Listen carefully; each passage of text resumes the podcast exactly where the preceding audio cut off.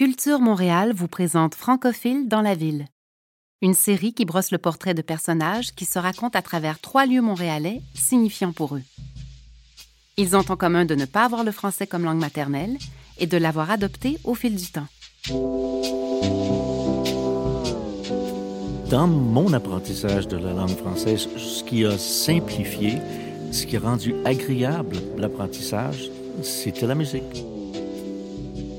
Je m'appelle Julie Laferrière et aujourd'hui, je vais me balader avec Jim Corcoran. Jim est d'origine irlandaise. Il est né à Sherbrooke où il a grandi en anglais, entouré de ses trois sœurs et de ses deux frères, pour finalement adopter Montréal il y a une trentaine d'années. Bien connu des Québécois, des Canadiens, francophones comme anglophones, il fait partie de notre paysage musical depuis les années 1970. Auteur, compositeur, interprète, il joue avec les mots et avec la langue française de très belle manière. Pour commencer, je le retrouve au Parc La Fontaine, où il vient se promener tous les jours. On nous dit que la, marche, c'est essentiel pour le bonheur et la santé. C'est ici que je marche. Parce que je suis en ville, mais je ne suis pas en ville. En plein cœur de, Montréal, il y a un poumon propre qui s'appelle le Parc La Fontaine. Et peu importe le temps qu'il fait, j'y suis. Euh, j'adore chaque saison ici. Le printemps, c'est magnifique. Les arbres sont à manger. Et, euh, l'hiver, voir les enfants glisser. L'été, voir les enfants courir après les, écureuils, tout, c'est beau. Et les familles, les gens qui viennent faire un pique-nique. Il y a souvent des, familles portugais ou italiennes qui mettent la nappe et, je veux juste m'asseoir avec eux. Mais c'est vraiment, il y a des, cérémonies et il y a des gens qui passent pour euh, faire des se remettre en forme. Je suis venu à un moment donné, c'était les, premières neiges. Euh, l'étang n'était pas encore gelé. C'était blanc partout. Il y avait des lumières qui reflétaient dans l'eau. Il aurait fallu que j'ai une caméra, mais je ne suis pas, pas quelqu'un qui photographie, je suis quelqu'un qui garde la mémoire. Et c'était très, très, très joli. Je suis surtout ici le jour, le matin, au lever du jour, et à la fin, fin de journée, quand le soleil se couche. C'est toujours, euh, toujours magique. Ici, dans le parc, euh, je ne viens pas euh, régler des problèmes. Euh, quand je suis ici avec ma blonde, les discussions sont simples, volontairement, et le lieu l'impose. Et immanquablement, quand je rentre chez moi, il y a quelque chose que j'ai réglé. Une détente. Je me suis éloigné de ce qui m'écrasait ou de ce qui, ce qui me, mêlait ou ce qui pesait sur mes épaules. Et donc, je viens euh, sachant qu'au retour à la maison, il y a quelque chose de simplifié.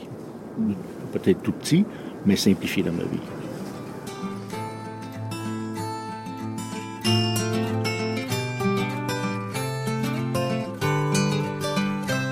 Je me tutoie depuis déjà longtemps.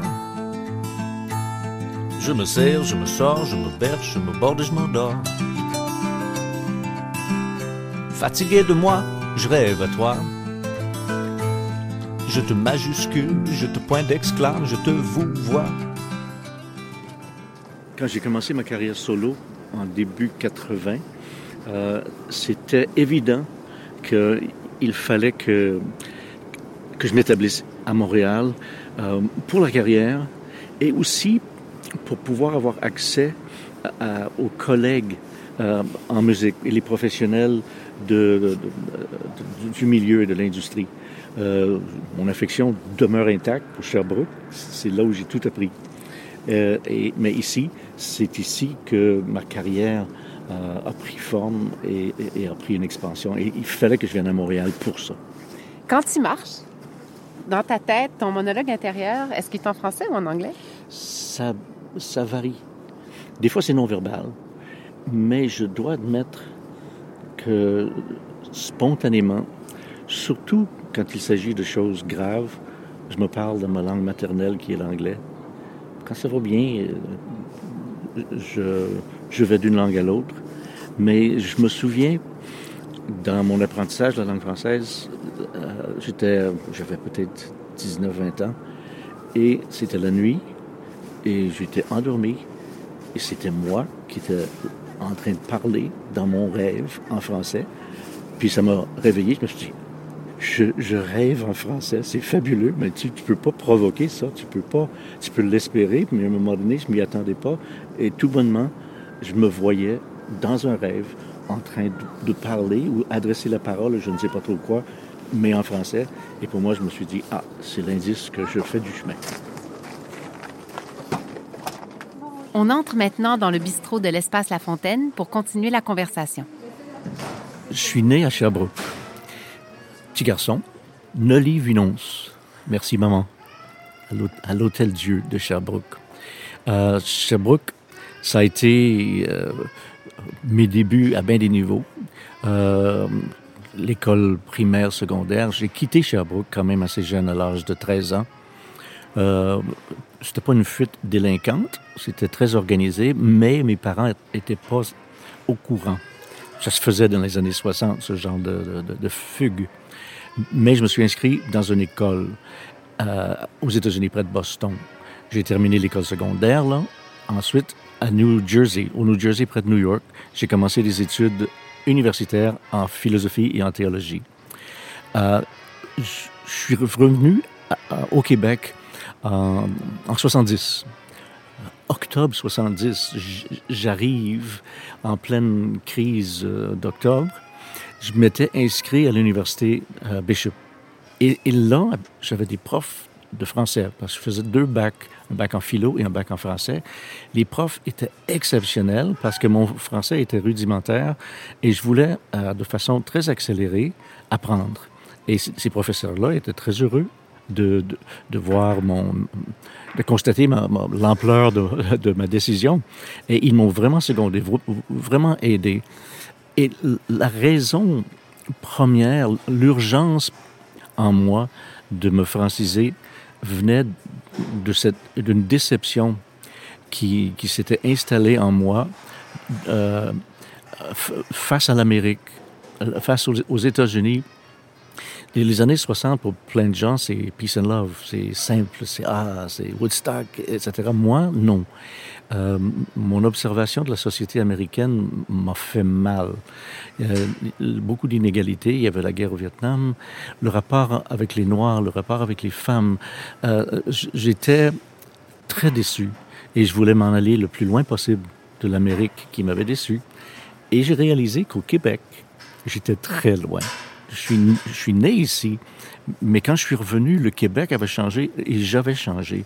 Et je me suis dit, je peux m'éloigner de cette Amérique en m'approchant du Québec. Et c'était le Québec francophone. Euh, c'était pas parce que je reniais quoi que ce soit, je renaissais. En, en, me francisant, je, je, m'habillais autrement. Je, et et c'est profond. Euh, s'approcher d'une culture, puis s'approcher d'apprendre une langue, c'est signifiant. Et, et je, je, voyais, je me voyais changer.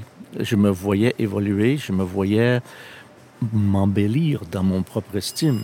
C'est très subjectif, mais j'avais besoin de ça. Astrojet, Whisperjet, Clipperjet, Turbo. À propos, je suis pas rendu chez Sophie a pris L'avion Saint-Esprit de Duplessis sans m'avertir. Alors je suis. Et farouchement, je me, je me, suis attaché à tout ce qui était francophone. Et, mais et la culture québécoise, dans les, dans les années 70, la culture populaire québécoise était exceptionnelle. Puis moi, bon, la musique, c'est mon domaine. J'ai toujours aimé la musique. J'ai toujours acheté, consommé la musique et les spectacles. Et puis quand j'ai vu que les chanteurs et chanteuses populaires, c'était, oui, Charles Bois, Ferland, Diane Dufresne, euh, Monique Lérac, Pauline Julien, Claude Léveillé, Vigneault, Leclerc, Gauthier, ça, c'est la, chanson populaire éminemment poétique, euh, souvent engagée. Je me suis dit, mais il y a une culture euh, que, que je veux pas négliger, que je veux pas ignorer. J'aimerais m'intégrer, j'aimerais un jour être utile au sein de cette culture-là, contribuer à ma façon, même modestement, à, à la langue et, à, la culture québécoise. Donc, c'est mon parcours personnel vers le, coup de foudre euh, assez profond envers le fait français, la culture française. Et c'est le hasard qui a des francophones en Amérique du Nord euh, qui fait que j'ai opté pour euh, cette renaissance. Cet attachement et même cet engagement farouche dont parle Jim, il l'a bien sûr appliqué à sa création, à ses paroles, à sa poésie. Et ce que certains ignorent, c'est qu'en plus de sa carrière d'artiste, Jim anime depuis plus de trois décennies une émission de radio sur les ondes de CBC. Il y présente aux Canadiens anglophones la culture francophone du pays. L'émission à propos m'a été proposée, comme tellement de choses dans ma vie. Ah, j'ai pas eu à choisir, j'ai juste eu à être attentif parce que les propositions m'arrivaient. Euh, la, proposition d'enregistrer, c'est pas quelque chose que je voulais nécessairement moi-même. Je faisais de la musique, je faisais de la chanson pour, pour payer mes études. Euh, mais j'avais pas cette ambition-là. Mais on m'a proposé un jour de faire un disque. J'ai fait euh, de reculons parce que ça, je trouvais ça plus ou moins sérieux. Euh, et, voilà 30 ans, on m'a proposé d'interviewer Johnny Mitchell pour Musique Plus et pour Show FM. Bon, j'ai accepté parce que j'avais jamais, je voulais rencontrer Johnny Mitchell, mais j'avais jamais fait de radio, j'avais jamais interviewé qui que ce soit. Donc j'étais un peu imprudent à vouloir accepter, mais c'était euh, un événement euh, qui a changé ma vie dans le sens qu'il y a un producteur au CBC qui a entendu l'interview que j'ai fait avec Johnny il a aimé, puis il a dit, mais Jim, tu connais la chanson québécoise, les chanteurs, chanteuses te connaissent, t'aiment. Si tu animais une émission de radio où tu présentais la musique des gens que t'aimes, tes collègues, tes, tes, tes compatriotes, j'ai dit, bon, on, on, verra bien. OK. Are you hearing properly? Yep. It doesn't happen every week, but it happened this week. Five great new records I've been waiting for finally arrived. The New Galaxy, Keith Kuna, Stéphane Moraille, De Temps en Temps, and David Portelance. I'm Jim Corcoran in Montreal, and this is apropos the sounds of Quebec on CBC Radio 1, CBC Music, and on Sirius. Je m'amuse, et c'est évident, c'est flagrant que j'aime ce que je présente. Et je pense que c'est pour ça que l'émission euh, a duré et dure encore, parce que je, je n'ai rien à prouver à part mon affection pour une musique que j'aime vraiment et une musique qui mérite d'être entendue. Et c'est, c'est, ça a été ma démarche depuis 30 ans euh, et j'ai une très, très, très grande liberté. Sans quoi j'aurais démissionné. C'est-à-dire, j'ai pas ce qu'on appelle un playlist. On me dit pas quoi, quoi diffuser. Et c'est jamais en fonction de vente de disques ou de, de, de palmarès ou de, de radioactivité. C'est toujours en fonction d'un coup de foudre. Il y a des artistes que je vais diffuser euh, en ondes, dans le cadre de mon émission, qui ne seront jamais diffusées ailleurs. Et je m'en fous. This is Février from Julien Sago. I hope you can stay tuned. Right.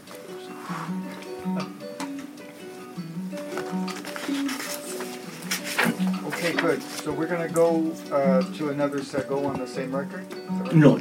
No, it's on the other. Okay, that's good. Mm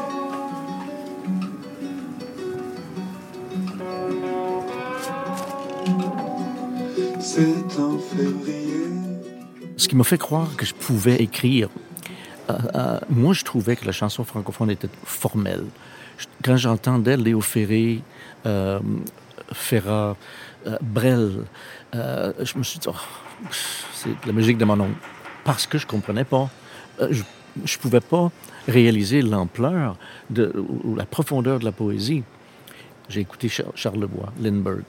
Puis moi, je me suis dit, ah, mais c'est un délinquant. les, les, les, règles, la formalité de la chanson française passe par la fenêtre.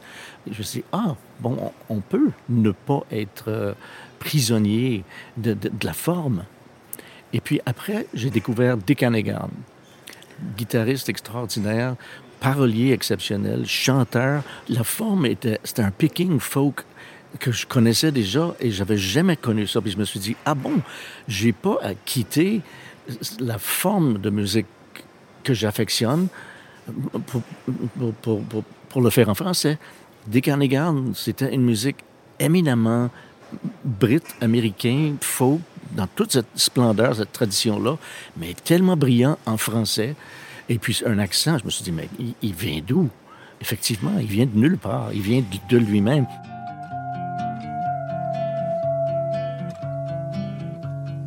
Un dimanche après-midi à Coutances,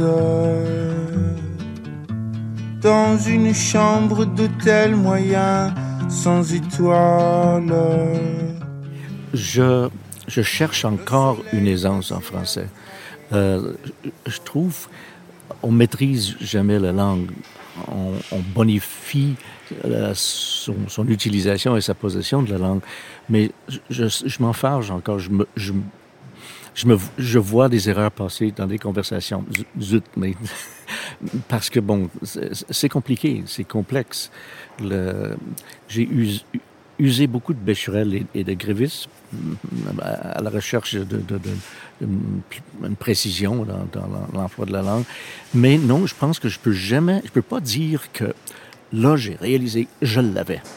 Je, je possédais maintenant la langue, euh, il y a plus de travail à faire. Donc, je sens toujours qu'il y a un travail à faire. Et écrire en français demeure pour moi beaucoup plus difficile que d'écrire en anglais. Euh, les, les règles du jeu sont autres. La langue anglaise est très permissive euh, en poésie, en chanson, tandis que on peut s'amuser en, en- français, mais on peut facilement euh, sombrer dans le quétaine et se le faire dire si à un moment donné on triche un peu ou si on sombre dans la facilité et la paresse. Puis moi ça m'intéresse pas, je suis trop orgueilleux pour ça.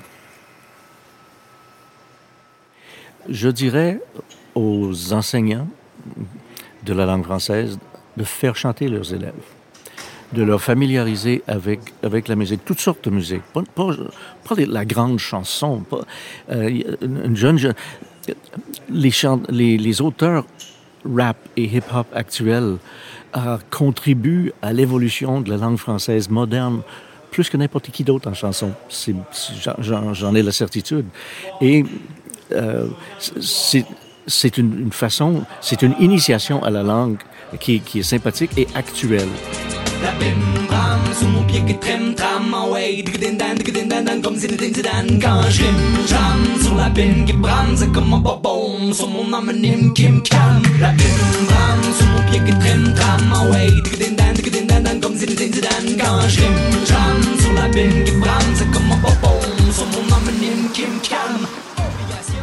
Jim m'amène maintenant sur le boulevard Saint-Laurent.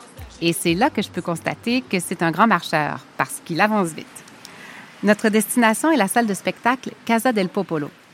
Mais comme on dit, la route compte autant que la destination, et Jim adore cette rue. C'est quand même une rue qui dit beaucoup sur Montréal. Euh, Montréal, la ville cosmopolite, et, euh, c'est quand même une ville d'accueil.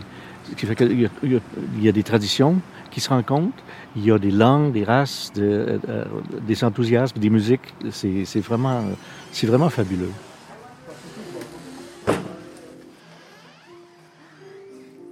On est sur la Main. C'est un petit théâtre, euh, bar, boîte à chansons, euh, salle de spectacle, Casa del Popolo. En face, la Sala Rossa. Euh, c'est des salles qui, qui m'allument. Je suis pas nostalgique. C'est pas parce que ça me rappelle mes débuts quand je faisais des salles plus petites. C'est que il y a une urgence. Euh, y a une- on apprend. J'ai appris c'était quoi un public dans des salles qui avaient cette dimension. Euh, j'ai appris comment qu'est-ce qu'était un spectacle? Parce qu'il y avait cette proximité-là. Le public était pas loin. Le public était tangible. L'idée de public était tangible. Quand je me promenais sur la Wellington, à Sherbrooke, et je voyais le nom d'un artiste qui était en spectacle ce soir-là que je ne connaissais pas, c'était la raison pour laquelle j'entrais. Ça s'est inversé un peu maintenant. Les promoteurs veulent avoir que des noms connus pour attirer un public. Et souvent, le public se déplace que pour voir ce qu'ils connaissent déjà. Des salles comme ici offrent encore cette possibilité-là. Tu passes, il y a bien des chances que tu connais pas l'artiste, bien des chances que tu vas aimer ça. Sentant la glaise, le sanglot, je m'avance, rail gras. V'là 25 ans, on m'a proposé de chanter Nelligan. 25 ans plus tard, on propose Gaston Miron. Gâté pourri. C'est vraiment un privilège qu'on pense à moi et, quand on pense à ces gens-là.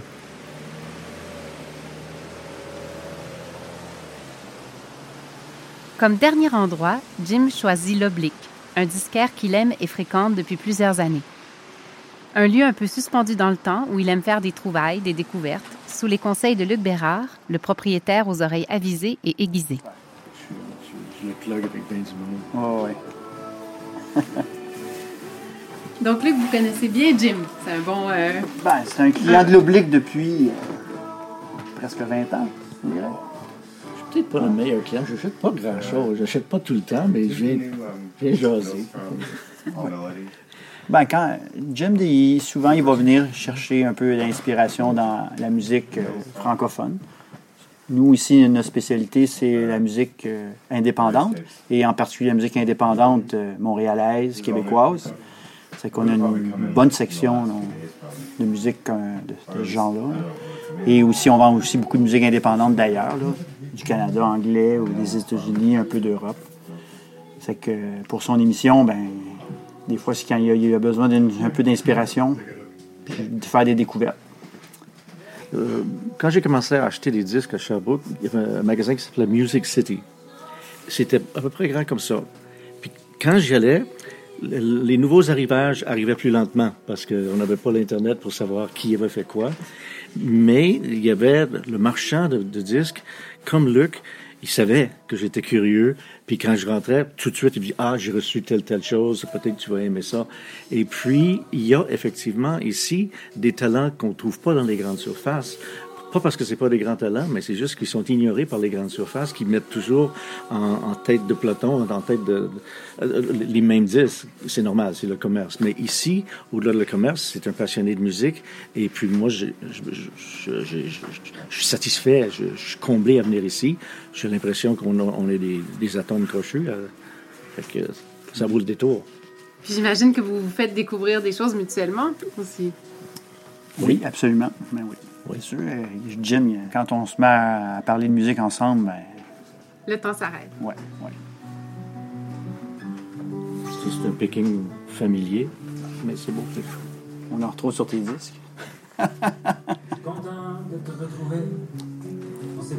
Est-ce que tu peux nous dire euh, un ou quelques mots que tu adores? Ah, wow! Tu franchise, c'est un, c'est un beau mot. Merci à Jim Corcoran de s'être baladé avec nous. Merci à Chantal Paradis de l'Espace La Fontaine, à Luc Bérard de l'Oblique et à l'équipe de la Casa del Popolo pour leur accueil. Prise de son, montage et musique originale, Magnéto. Entrevue et réalisation, Julie Laferrière. Francophile dans la ville est une série de balados produite et imaginée par Culture Montréal, un organisme qui œuvre pour ancrer la culture au cœur du développement de la ville.